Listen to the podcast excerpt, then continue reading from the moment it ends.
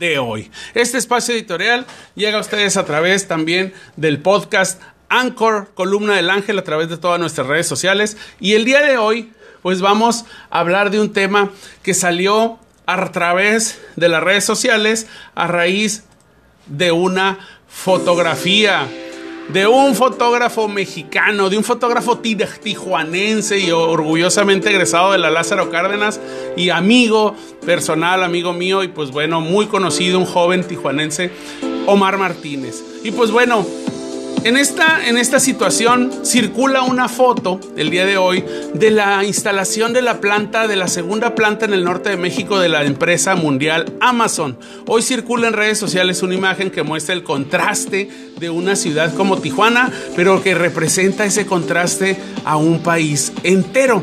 La imagen del fotógrafo mexicano Omar Martínez, amigo muy querido con quien he compartido el gusto por el fotoperiodismo, refleja una ciudad Tijuana, próspera para empresas extranjeras, pero injusta y cruel para los habitantes mexicanos. Apostada la empresa en el centro industrial Alamar, es decir, de ahí de la central camionera hacia el este de la ciudad por la nueva vía rápida, eh, a los márgenes del río Alamar, la vialidad que conduce al este de la ciudad, la planta de Amazon, que ocupa casi tres hectáreas de terreno, colinda con uno de los asentamientos humanos irregulares más viejos en la frontera de Tijuana, también la llamada Cartolandia del río La Mar.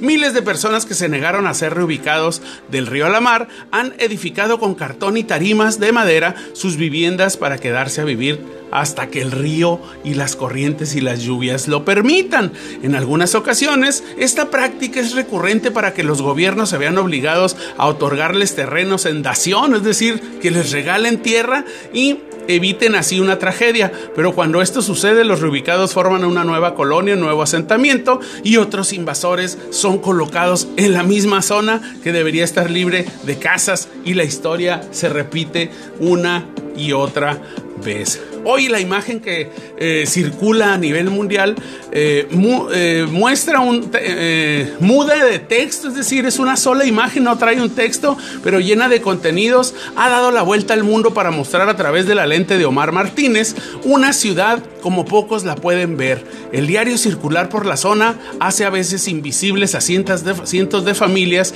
que sufren a diario las consecuencias de ocupar una zona irregular pero indiferencia del más grande eh, gobierno del Estado y sobre todo del gobierno de México. Mantener un porcentaje de mexicanos en esas condiciones representa una realidad que se ha querido esconder con otros datos. La instalación de una planta como Amazon, eh, de una de las empresas más poderosas del mundo, no es un sinónimo de progreso para estas familias que seguramente jamás podrán aspirar a comprar un producto en línea en Amazon de esta empresa estando tan cerca, ¿verdad? Solamente una calle o una brecha los separa. Amazon, tan lejos de la, eh, estas familias tan cerca de Amazon y tan lejos de la cuarta transformación. Amigos, ahí está mi, comentario editorial del día de hoy.